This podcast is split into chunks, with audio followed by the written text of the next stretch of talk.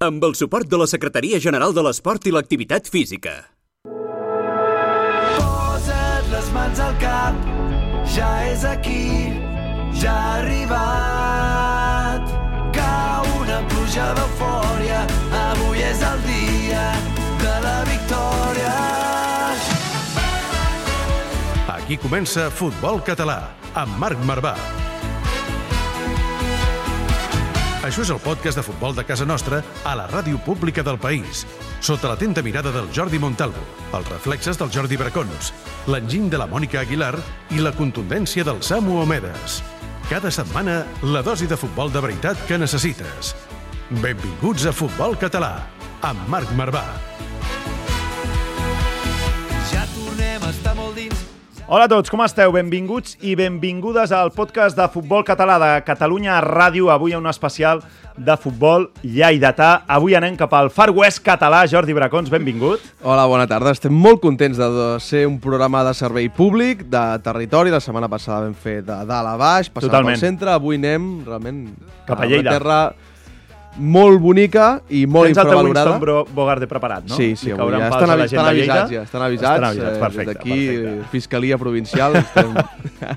no, però bé, bé. I avui per, tenim per fi, ja que tenim un company que gairebé no ve mai, Sí, que Jordi eh, Montalvo. tenim un substitut ja. Sisplau. Substitut Marc. Parelló, benvingut. Què tal? Encantat d'estar aquí. Tens pressió, eh? Ja ja t'estan substituint a Jordi Montalvo, eh? Com pesa la samarreta? Bueno, no.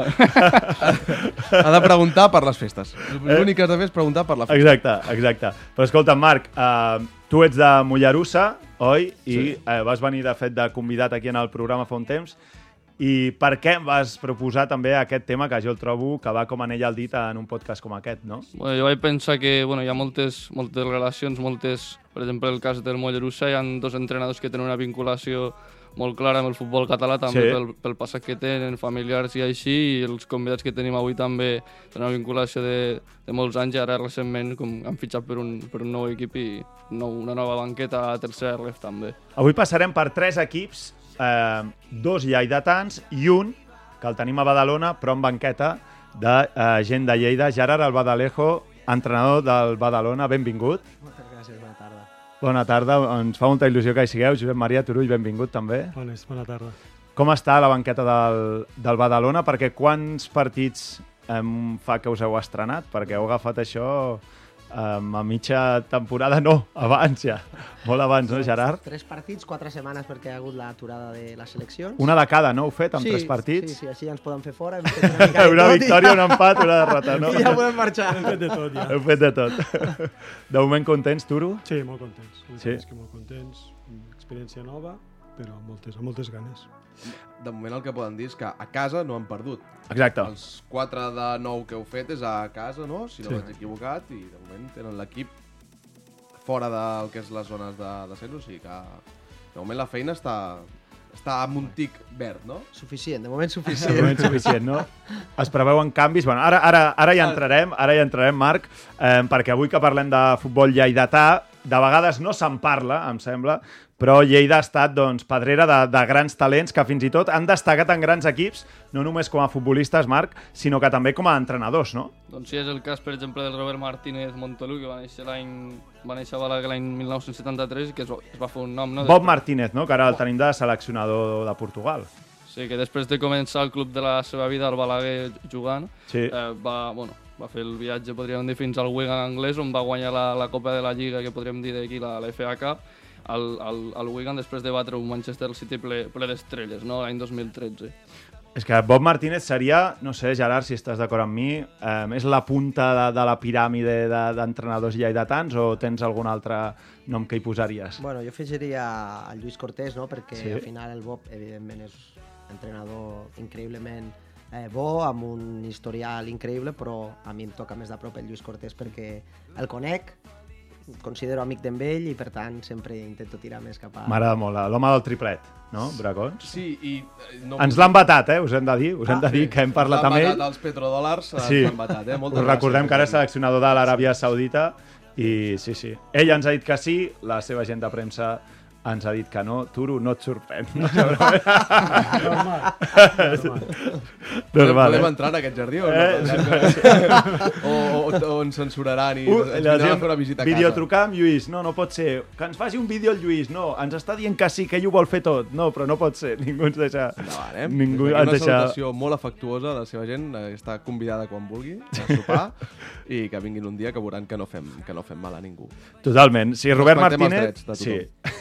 Robert Martínez parlaven que és un dels referents eh, que expliquen que pots sortir de l'equip del teu poble, segurament, Marc, i pots arribar a fer carrera no? en, un, en un gran club. Sí, després del Wigan va passar per l'Everton i després el va fitxar a Bèlgica per assumir el repte com a seleccionador i on va, on va participar, no? va, ser, va conduir a De Bruyne, el Hazard, Lukaku a Eurocopes i l'últim Mundial, per exemple, del, del 2018 també.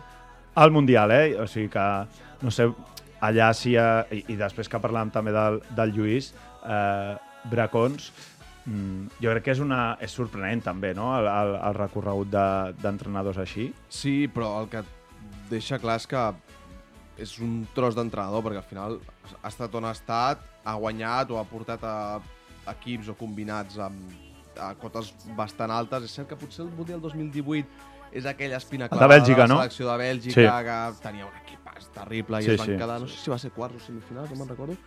Crec Sí, que Va arribar a semis, no? Sí, perquè el que va Sí. passar quarts contra Japó i sí, van sí. llapar, però, però realment, clar, és que vull dir, estàs en el top. Fèiem abans la comparació amb el Lluís Cortés. Potser, si Lluís Cortés estigués en futbol masculí, se li donaria molt o més volada del que, de la que ja se li està donant, però, però realment entre Bob Martínez i, i Lluís Cortés estarà allà al top 2, top 1 de- d'entrenadors lleidatans, crec jo. Turo, um, heu coincidit allà amb ells, no? Al final, segurament, vull dir, el, el que destaca el Marc per allò d'aquesta pedrera d'entrenadors lleidatans, us sentiu així? És a dir, quin és l'ADN que hi ha d'un entrenador de, de Lleida que podeu dir que és diferent de- d'un altre, per exemple? L'entrenador de Lleida, al final, eh, comparat amb Barcelona, el, la configuració de plantilles, el territori és molt Clar. més complicat, les distàncies són més complicades, configurar una plantilla a qualsevol equip aquí a Barcelona tens És molt més senzill, no? tens- tens Segurament, és moltíssimes una altra possibilitats, O tens, com a mínim, ja per densitat de població. A Lleida doncs, la densitat de població no és la que tenim aquí i, i configurar compa plantilles competitives doncs, evidentment és molt més, molt més complicat. Anem a saludar eh, a la gent de Lleida, que avui està dinant, hem d'anar cap, a, cap allà, i en l'hora que gravem aquest programa doncs estan fent el, el dinar de Nadal. Així que anem a saludar el Lleida Esportiu ara mateix, amb Àngel Viadero, al capdavant d'aquesta segona federació. Va, anem cap allà. Segueix-nos a Twitter, a Instagram i també a YouTube. Ens pots escoltar al web i a l'app de Catalunya Ràdio, a Spotify i ens pots veure al YouTube o al web de la Federació Catalana de Futbol. Futbol català, amb Marc Marvà. Perquè només puc pensar en tu i tu Escolta'ns cada setmana al web i l'app de Catalunya Ràdio. La dosi de futbol cat que necessites. Futbol català, amb Marc Marvà. Et passaré recollir.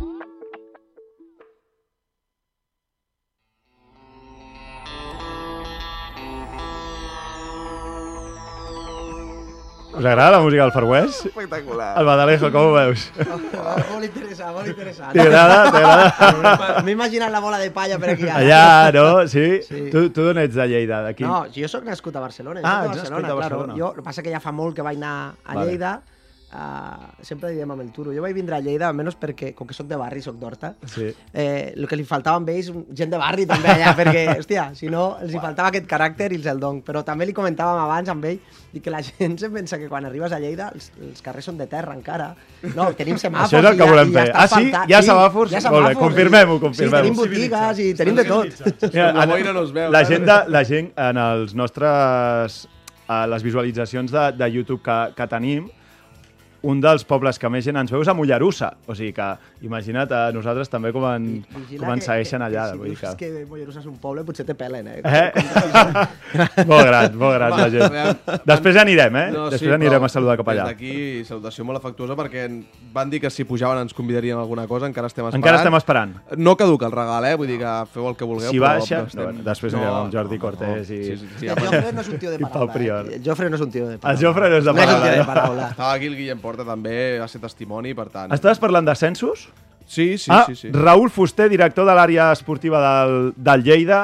Benvingut. Hola, buenas.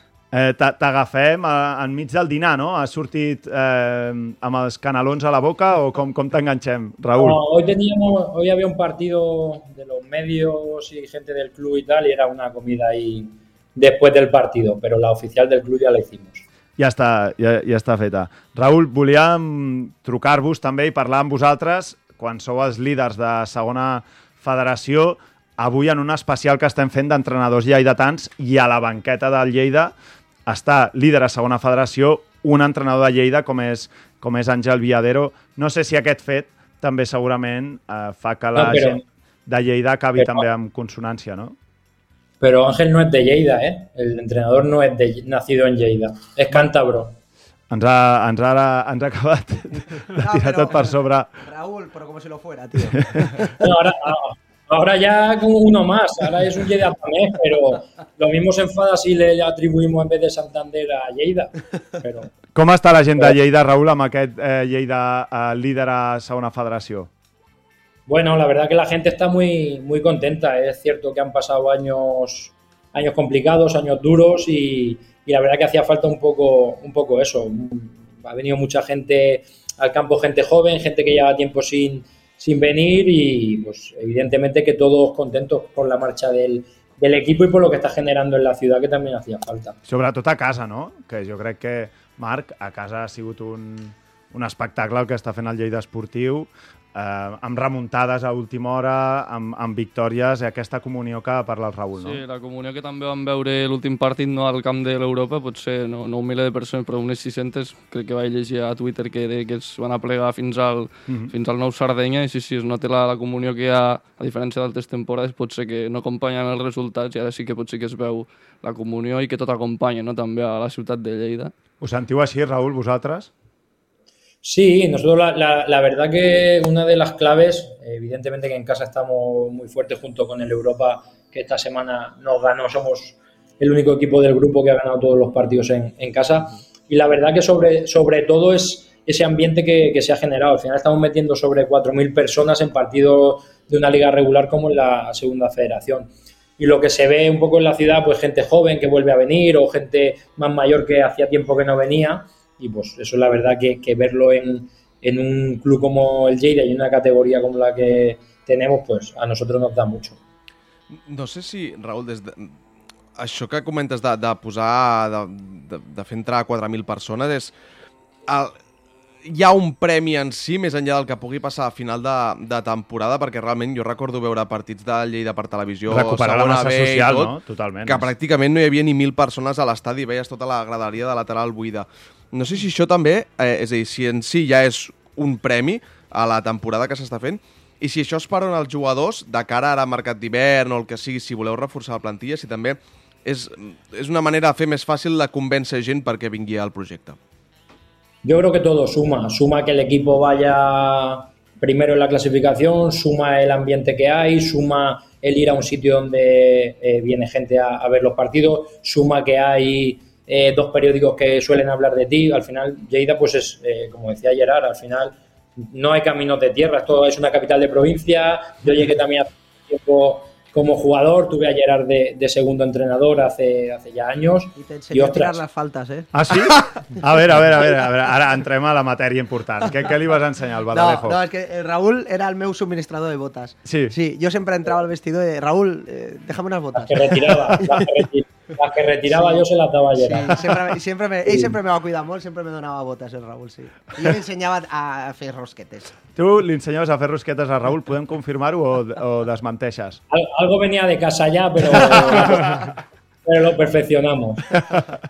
No, escolta'm, el que sí que eh, un cop comences a, a parlar, perquè ens està sentint, que després saludarem a Jordi, a Jordi Cortés, a qui amb tots també teniu relació, que és el germà de, de Lluís Cortés. Un cop ets allà, en el futbol català això passa, eh, que tots ens acabem coneixent, però segurament eh, en el futbol eh, lleidatà Turu en, encara més, no? Tots acaben... Ara el Badalejo, que va estar amb el, amb el Raül fa uns anys a les banquetes, no? Al final tots els de... acabem fent la, la roda. No? Caix Mollerussa, Letí Lleida, Balaguer, tots t'acabes coneixent, o has coincidit al futbol base de la Unió Esportiva Lleida o del Lleida Esportiu després, o coincideix a la base de l'Atic Segre, al final t'acabes coneixent en, entre tots. I després, a l'hora de fer pinya a tots, eh, hi ha una unió que parlem amb el Lleida Esportiu dels equips. Ara només hi ha un equip a tercera federació de, de, de Lleida, que és el, que és el Mollerussa. Per sota sí que eh, ja n'hi ha més a, a, la, a la Lliga Elite.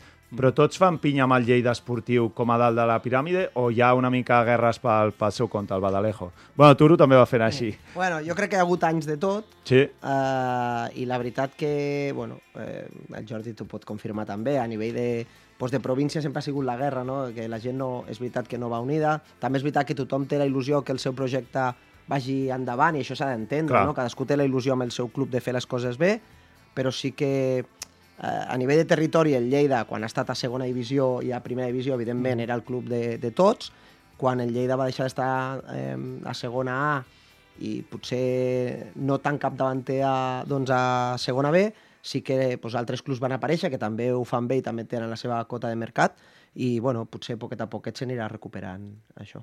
Raül, tu ho sents així, eh, que podeu recuperar una mica, no sé si dir aquesta unió, però, però tornar a ser els líders indiscutibles del territori. Bueno, yo creo que seguimos siéndolo. Al final somos el equipo de fútbol de la provincia de Lleida en la máxima categoría. Evidentemente que me puede haber otro, Reivindicant. Puede haver- Així m'agrada. S'ha escoltat algú Puede de haber otro- sobre la taula, eh?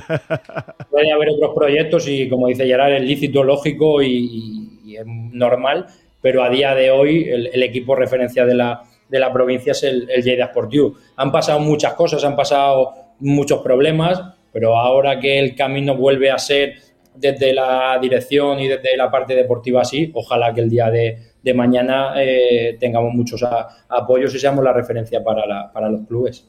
Objectiu l'ascens, Raül? Bueno, el, el objetivo, ¿cómo, cómo se está poniendo? No.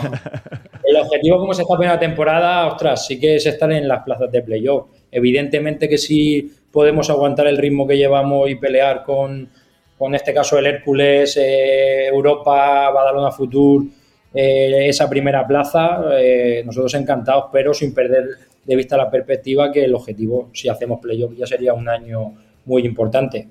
Evidentemente que, que subir sería el colofón, ya sea de manera directa o a través del playoff, y un poco sí que te queda ese objetivo, pero vamos paso a paso, que de momento queda mucho. I, I fins a quin punt us ha sorprès des de principi de temporada el rendiment de l'equip i, i això no, que cada cop han, es- han anat escalant posicions fins ara consolidant-se a la part alta també. No, tanto como sorpresa, no. Nosotros sí que éramos, ostras, a la hora de hacer la plantilla, la idea era, era estar arriba. Teníamos muy claro, tanto con, con Luis Pereira, el presidente, Ángel y yo, que hemos eh, gestionado esos fichajes y esas renovaciones, lo que queríamos por perfil de jugador y un poco viendo la categoría que podía ofrecer. Sí que es cierto que a lo mejor traernos líderes era soñar mucho, sí que irnos en la parte alta. Entonces, bueno, creo que, que lo que hemos mantenido de jugadores más lo que ha venido ha, ha hecho esa comunión de momento perfecta y, y ojalá que, que siga siendo así. Doncs, Raül, volíem felicitar-vos des d'aquí també per aquest primer tram de temporada impecable. Sí que amb, a, no, amb, a, amb aquest 3-0 l'altre dia al, al camp de l'Europa, però vaja, aquest inici l'hauríeu signat segurament. No? Jo crec 12 que... punts d'avantatge, eh, de moment, de respecte a l'Andratx, que és el sisè classificat, i el que, primer equip que ja no faria playoff. Vull dir que, que de moment la primera volta o aquest i tres primers mesos de competició són, vamos, excel·lent, que els signarien amb sang qualsevol equip. Raül, una forta abraçada, moltes felicitats i records a tota la plantilla i també a Gelo, a Àngel Villadero, que ja l'hem batejat com a lleidatà, eh? No creo que nos ponga problema. Un abrazo a, a todos vosotros también y felices fiestas. Igualment. Una abraçada. Veiem-nos ja d'una en el món de veritat. Jo vull un camp de sorra petitet, un públic que apreti molt i un marcador que no funcioni. Futbol català, amb Marc Marvà.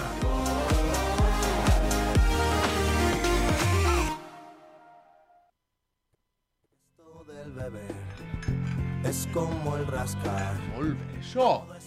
Molt bé, sí, t'ha agradat? Oh! Puja, puja, puja una mica. Oh! T'ha agradat, Estopa? M'encanta, vaig al concert. Me la va regalar la meva parella. Ah, sí? Vaig anar al concert, va venir al concert al. Aniràs al concert, eh? Té un motiu, eh, la cançó. Té un motiu. Després la sabrem. Després sa- sabrem el motiu. Què sona al vestidor del Badalona després de la, la victòria, de moment, Turo, que heu aconseguit en, en tres partits? Teniu ja alguna cançó o no?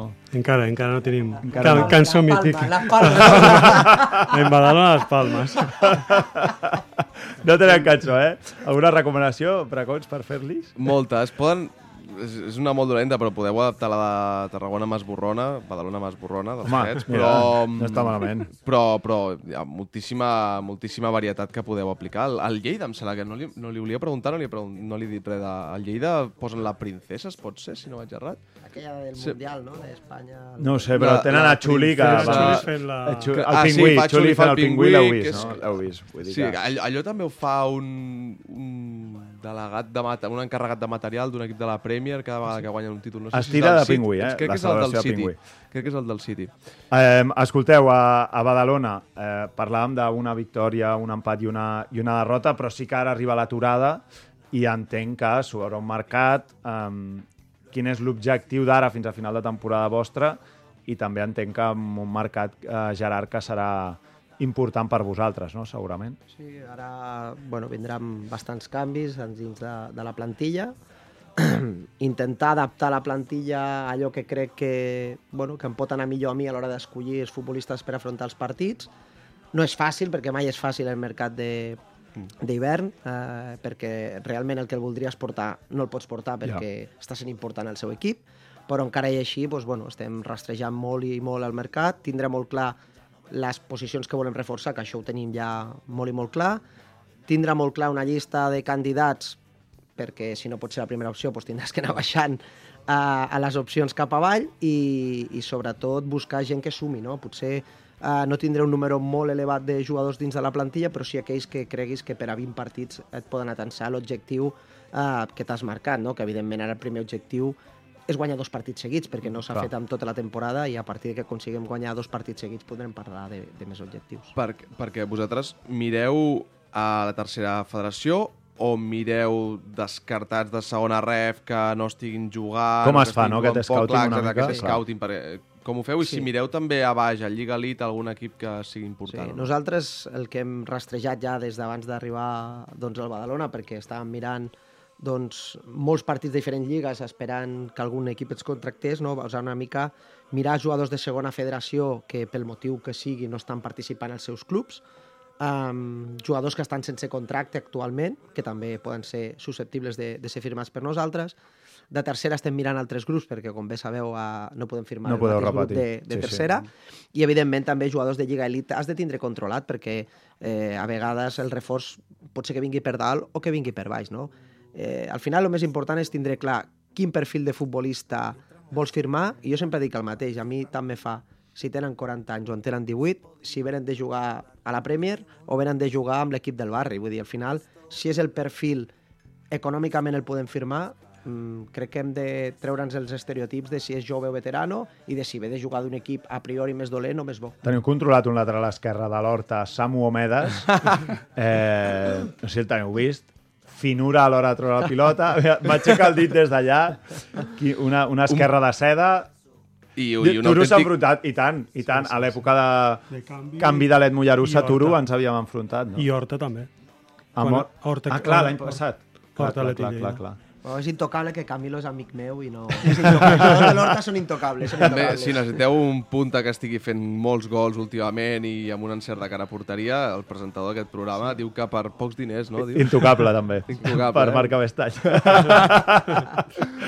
No, però, perdona, eh? I, i, ara, i ara tornant a una mica al que és la, la idiosincràsia del Badalona, també, no sé si heu de buscar també jugadors que es puguin adaptar al vostre dia a dia, perquè vosaltres, si ho voleu explicar, és dir, no entreneu als matins, aleshores. No sé si també heu de buscar algú que es pugui adaptar a això i que, que digui, doncs, deixo de treballar o pugui adaptar la seva flexibilitat laboral a treballar a les tardes.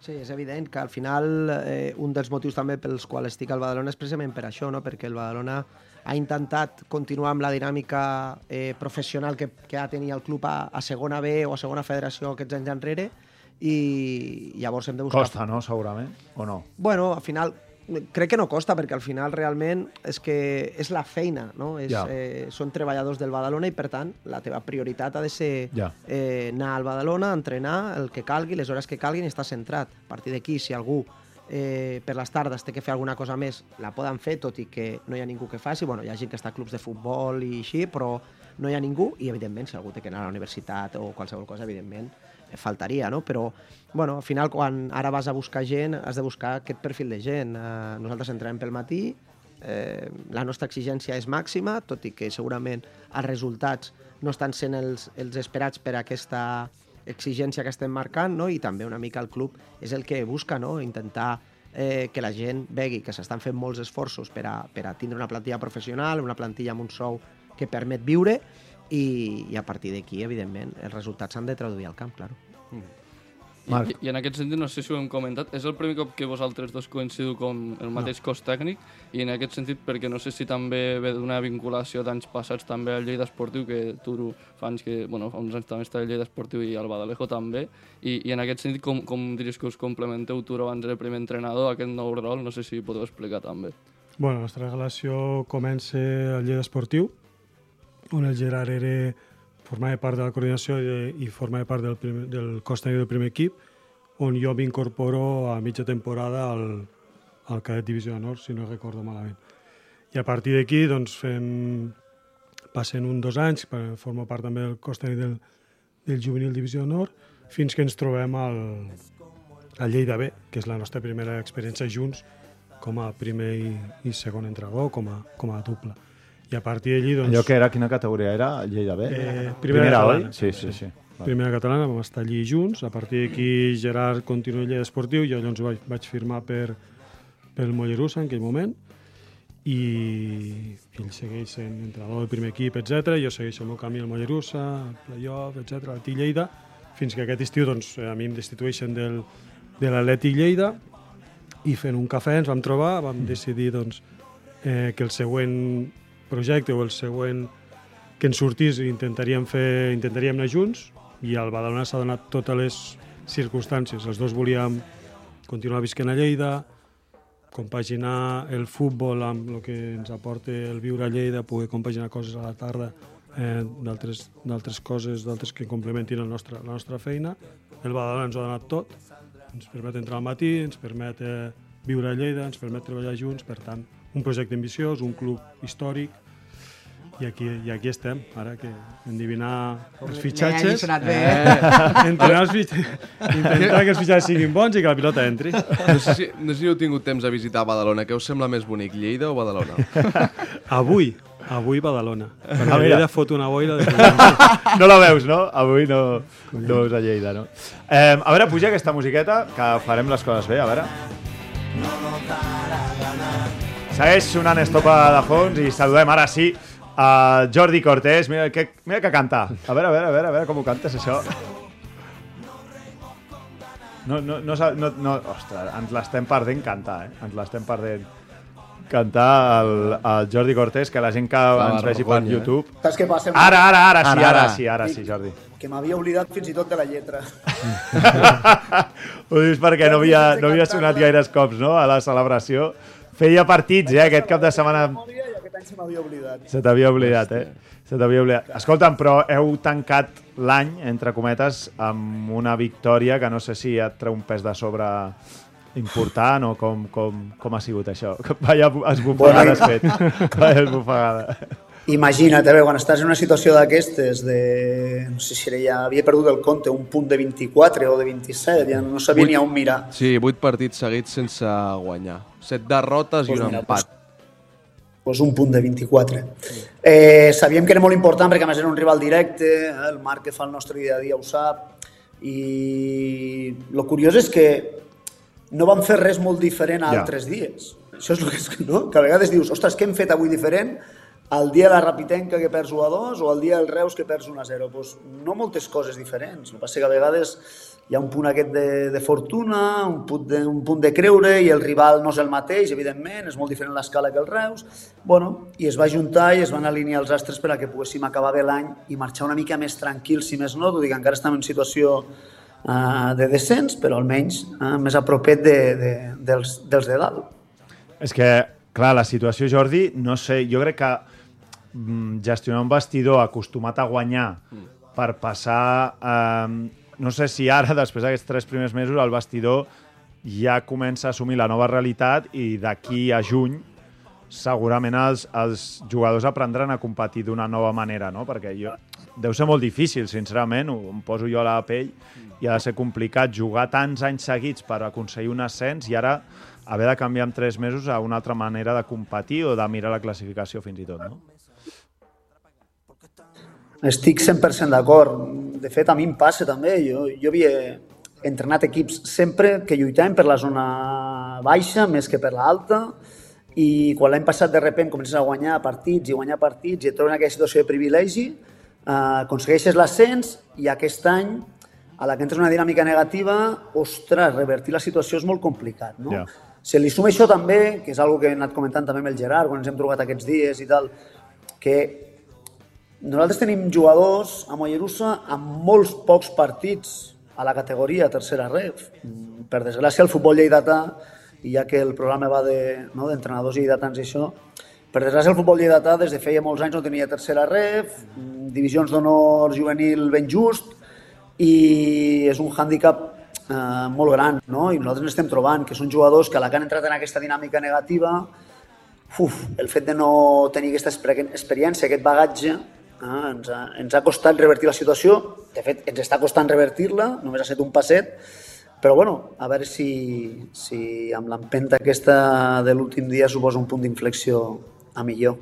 No sé si, Jordi, tenies la sensació com de... Que és el que dius, que la falta d'experiència o que estàs acostumat a guanyar, no sé si tenies com la sensació de que a vegades quan enganxes 3-4 partits seguits pel man, com que el jugador s'acostuma i... A, a, és a dir, s'acostuma a perdre en el sentit de dir hosti, he tornat Fem a el que perdre. fem, Aquí- ens- no ens sortirà, sí, no? Sí, exacte. És a dir, és que no puc fer més, o aquesta sensació de dir, és que no puc fer més i perdo igualment, aleshores no puc fer res més. No sé si tenies aquesta sensació.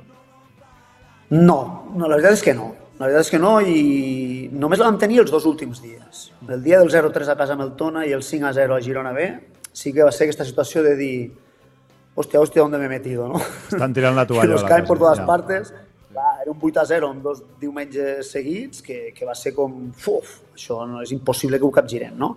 Però fins a aquests dos últims partits no ens havia passat, perquè al final doncs, perds amb l'Olotu a 2, perds a Hospitalet 1-0, perds a Reus 1-0, perds amb Rapitenca 1-2, sempre estem perds a Badalona 1-0, a Gramenet 1-0, estem competint molt bé, tot i perdre, no?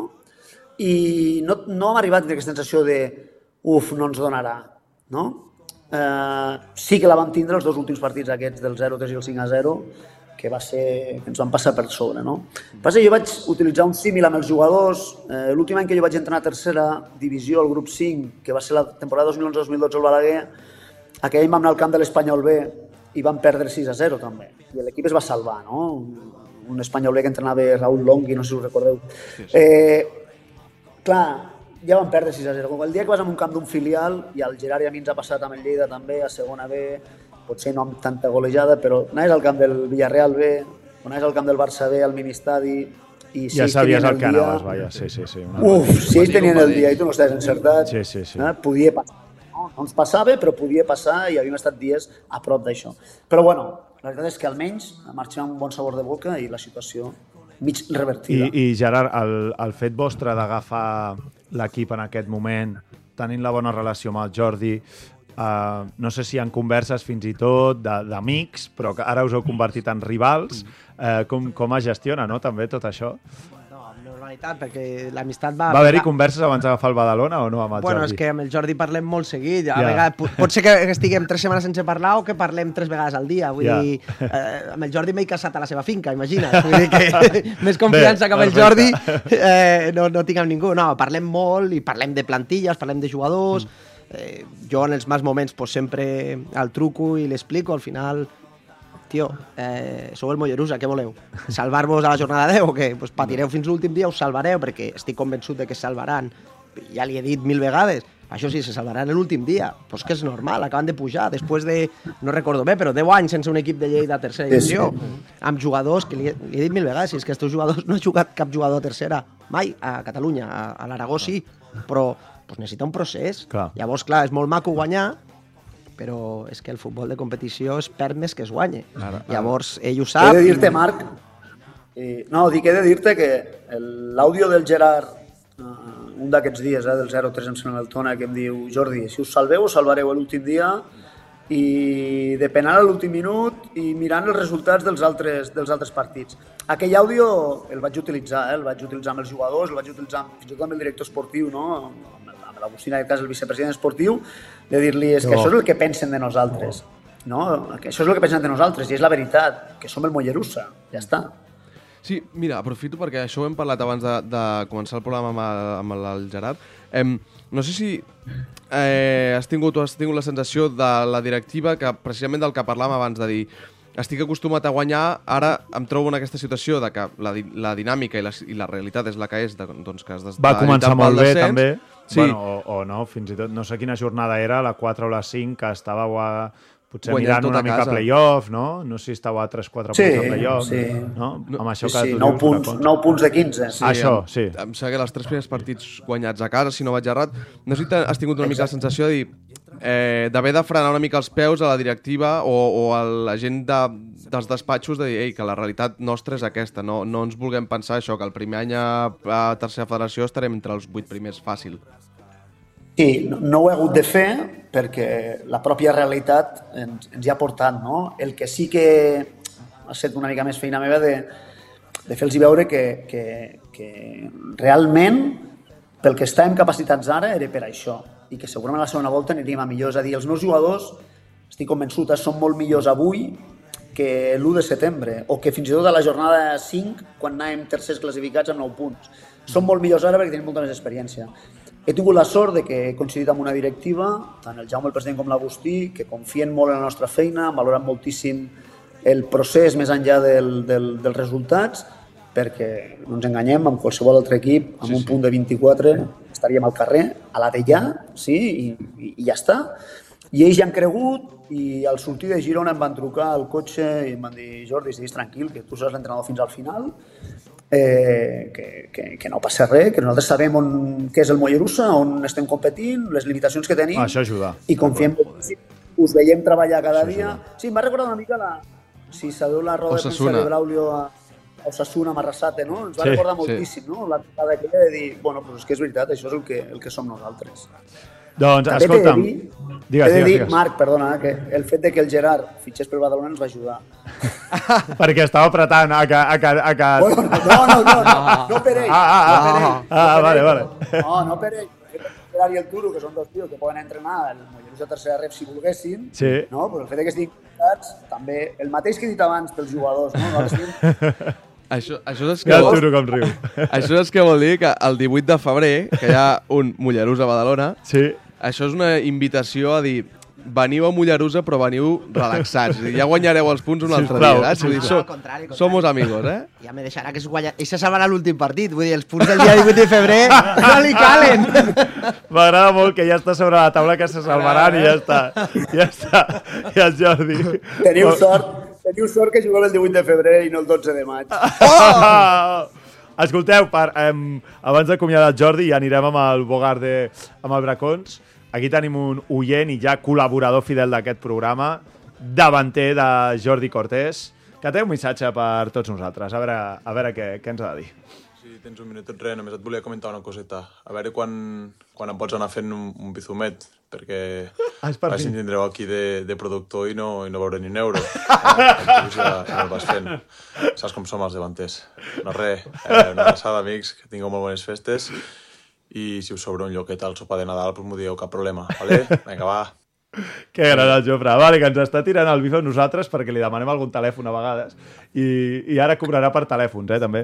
No, per gols aquest any no, no pot cobrar gaire. Però escolta, Ara, li ara, vam... No, no gaire, no gaire. Per, té més grogues que gols, eh? Espera, que també va tirar un missatge per, per, per WhatsApp que li vam preguntar, escolta'm, eh, parlàvem d'entrenadors lleidatans, tal, tal, i diu, no se m'acut cap, els entrenadors lleidatans en general són avorrits.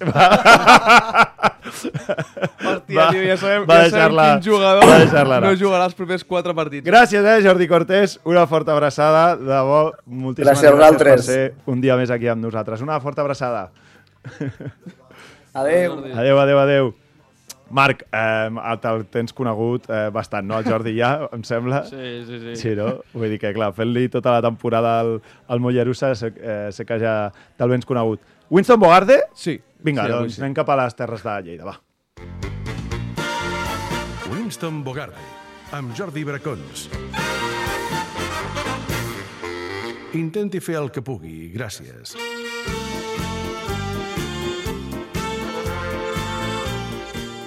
Som-hi amb el Winston Bogarde. Avui, Bracons, què? què? Som Home, avui tenim un repte. Què? Venim a homenatjar, defenestrar i Sí? elogiar una terra que va veure néixer tots els nostres protagonistes i a molts més catalans i catalanes del que som capaços d'imaginar la terra dels John Deres, de la puta boira i de Carles Puyol. Ara. Sí, amics, avui lo Bogarde dedicat a les terres de Lleida. Som-hi. Amb el número 5... Número 5, què tenim? És crua. Crua. Perquè no sé si néixer, però segur que créixer i jugar a futbol a Lleida et fa estar forjat obligatòriament d'una altra puta pasta. Quantes vegades en el nostre futbol base, ja com a futbolistes frustrats amateurs, hem encarat una setmana de partit a terres lleidatanes amb un hòstia la que ens espera allà. Sí, amics, quants de nosaltres hem patit aquells partits de dissabte o diumenge a les 4, 5 de la tarda d'un mes de desembre on t'has de fotre hora, hora i mitja d'autocar sabent que passaràs un fred de pilotes i que segurament desitjaràs haver-te posat malalt per evitar-te aquest mal tràngol. I és que el futbol a Lleida, com el puto temps i la boira que hi carda, poden ser duríssims i obliguen la majoria d'equips xaves de l'àrea metropolitana a adaptar-se a unes circumstàncies o com a molt, o com passa en molts casos, tornar cap a casa amb la cua entre les cames, amb molt 100%. fred a tot el cos, tot i portar quatre capes de roba i amb dos o tres gols encaixats encara no saps com. Sempre acabes palmes. I amb la certesa Totalment. de que, joder, que dur que ha de ser viure a Lleida, però que bé i tranquils que hi viuríem i quants atracaments ens estalviaríem. Amb el 4 a l'esquena. I arriben ells, eh? Tu pones calma de l'Ejo Ah, clar, i tu no, no sí, arriben. ja, no, no. Sí, sí, sí, clar, clar. És que el número El 4 quatre. és per la Bíblia en vers, perquè ara que parlàvem d'atracaments... A veure, a veure, a veure, a veure. Jo crec que és més llegenda que, que uns cert, no? collons de moro. perquè és, sense, és, et diria que Digues, digues, anar a digues. jugar a Lleida és, sense por equivocar-nos, és la meca dels atracadors vestits de coloraines i amb un xiulet o un banderí a la mà. No conec ningú que no hagi jugat contra l'Artesa de Segre, el Balàfia, l'Atlètic Segre o el 95% d'equips i camps d'aquest indret de Catalunya i no hagi sortit d'allà amb la sensació que l'àrbitre tenia un lleuger interès en que l'equip local s'endugués els 3 punts. Sigui perquè el col·legiat és de la demarcació... Samu per va fer així. Des de, Sí, des de... sí, perquè com més equips a categories de preferent, de futbol base, hi hagi, més Això és cobrarà l'individu, No m'ho crec. O pel que sigui, però les vistes grosses que s'hi foten en aquells camps són històriques, i és que ja els hi pots dir als àrbitres que com pot ser que no hagi vist un fora lloc clamorós o un penal de llibre a l'àrea local al minut 90, que la resposta serà sempre la mateixa. A veure, a veure, a veure. Pues no me he traído las gafas del cerca. I és que ja pot resar els versos que vulgui la Bíblia del reglament arbitral, que Lleida és terra profana i de reinterpretació d'aquests versos sagrats. Masons, templaris o protestants no serien capaços de perpetrar tal adaptació reglamentària Oh. com fan els nostres estimats col·legiats cada vegada que trepitgen un camp lleidatà. Número 3. Amb el 3. És El Badajoz i Turo ho patiran quan hi vagin, eh? A Mollerussa, no sé. Però només n'hi ha una vegada. Seran- Hosti, quan et toquen els grups aquests de, de, que tens 5 o 6 equips de Lleida. A veure, què En més, què el número més? 3, paraulògica. Paraulògica. Perquè parlem de llibres sagrats, doncs necessitem un petit recorregut pel diccionari lleidatà català, un servei públic per a aquells que teniu partits per les contrades de la zona més propera al Pirineu Aragonès, la nostra terra de pas cap al nord d'Espanya i estimada zona tan poc cuidada pels barcelonins i la gran majoria de catalans que no hi vivim o tenim família allà. Si aneu a Lleida, heu de saber que et xullaré lo cap vol dir que, com et despistis un moment, el central de torn et fotrà tremenda agafada en un córner que et faran el que al Far West es coneixia com a tallada de cavallera o bàsicament deixar-te calp d'una sola estirada. Et xullaré el cap. Molt bé, què més? És correcte? Eh. És correcte. Xalo, Xalo. significa que el jugador o jugadora en qüestió s'ho està passant de nassos sobre la gespa o Ah, que sí? alguna acció del partit li ha fotut gràcia. No te'n refiïs, però, perquè mai saps si ho diran per bé o per malament i que s'han apuntat la jugada per destrossar-te a la següent. Cap de cony Cap de cony. significa, bàsicament, si no vaig errat, que et consideren un autèntic imbècil, Sí, eh, Marc? a les contrades de beca. Confirmem? Sí. Confirmem. Bàsicament. Molt bé. I acabem amb et, et tocaré lo mixó, la meva preferida, i que vol dir que t'enganxaran dels ous i et faran puré com gosis superar els defenses rivals en més d'un duel durant el partit. A Turo també va dir que sí, eh? Sí? Sí. Te tocaré lo michó, és aquí? Força, força bé. Força bé, força bé. Número El 2. número 2.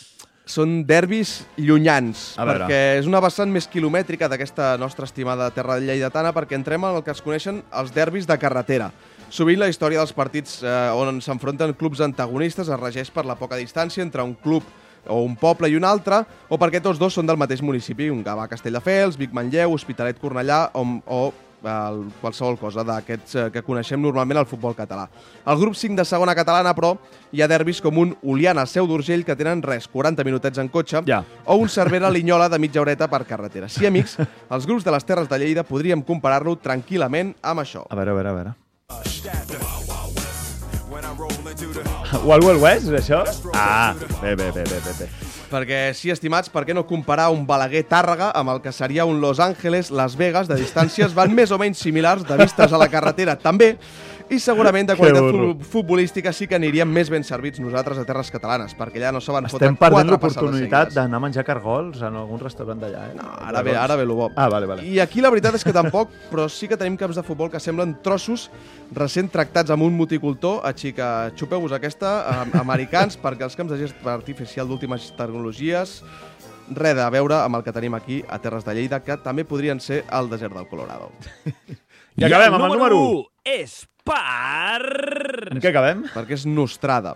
I no Nostrada, vull acabar aquest bogarde sense abraçar i admirar una tipula, tipologia de jugadors que qualsevol club mínimament decent i lleidatà al 100% ha de tenir. En són 5, però és que no trobareu cap equip de la demarcació que no tingui cap d'aquests. A veure. Som-hi. El primer, Palatreco. Palatreco, És un eh? clàssic futbolista de poca qualitat i molt sacrifici que acostuma a tenir un 5% de quotient tècnico-tàctic i que regeix per la màxima de joc ras i patada al cap. Acostuma a ser mig centre defensiu o lateral. Molt treballat, eh? Avui has, has fet una introspecció al...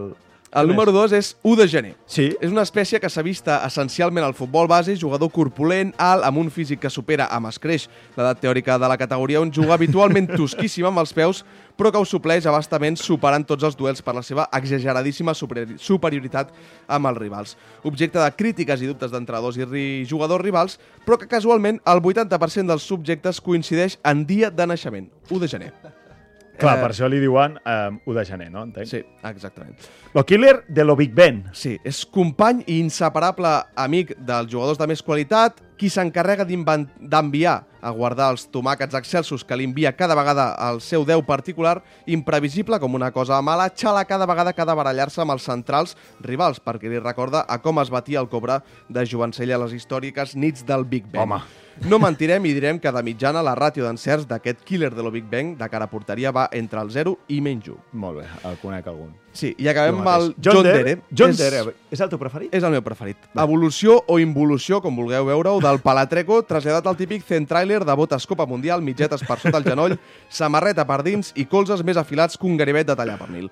Tipus més lent de la història, mobilitat de cadera similar a la de Stephen Hopkins i perquè no saps, no saps com, però sempre se'ls empesca per sortir victoriós dels duels. Tenen sempre dues o tres ocasions a pilota aturada i veuen més targetes grogues que dies surt el sol. John Dere, bravo. Molt bé. Molt bé, Bracons. Podem, podrem anar tranquil·lament per Terres Lleidatanes, eh, al Badalejo? Jo que has sortit del nom de la Big Ben, Sí. a, aquí tenim el cap de sala de Big Ben. Sí, sí, sí. Sí? Sí, sí. Podríem passar, després de tot això que hem dit? Tornen a obrir, eh?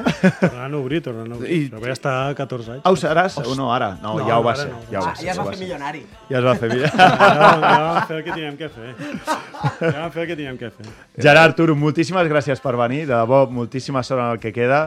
I tant de bo eh, podem veure-us la temporada vinent al capdavant d'algun equip, que voldrà dir que aquesta també ha anat, ha anat molt i molt bé. De debò, moltíssimes gràcies. Moltes gràcies a vosaltres. Marc, eh, què? Bracons.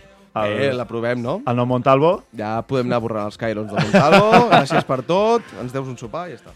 Gràcies, Marc. De Gràcies a debò. vosaltres. I a tots vosaltres, tornem ja la- l'any que ve, anava a dir. Tornem l'any que ve, ja serà el 2024, avui últim programa de l'any, especials d'entrenadors lleidatans, on hem batejat Àngel Viadero com un entrenador més de Lleida. Gràcies a tots vosaltres, visca el futbol català i visca el futbol lleidatà. Adeu! Adeu!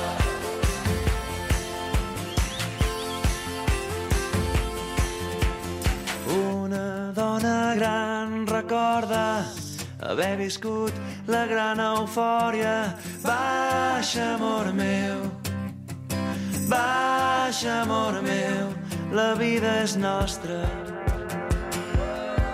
S'acaba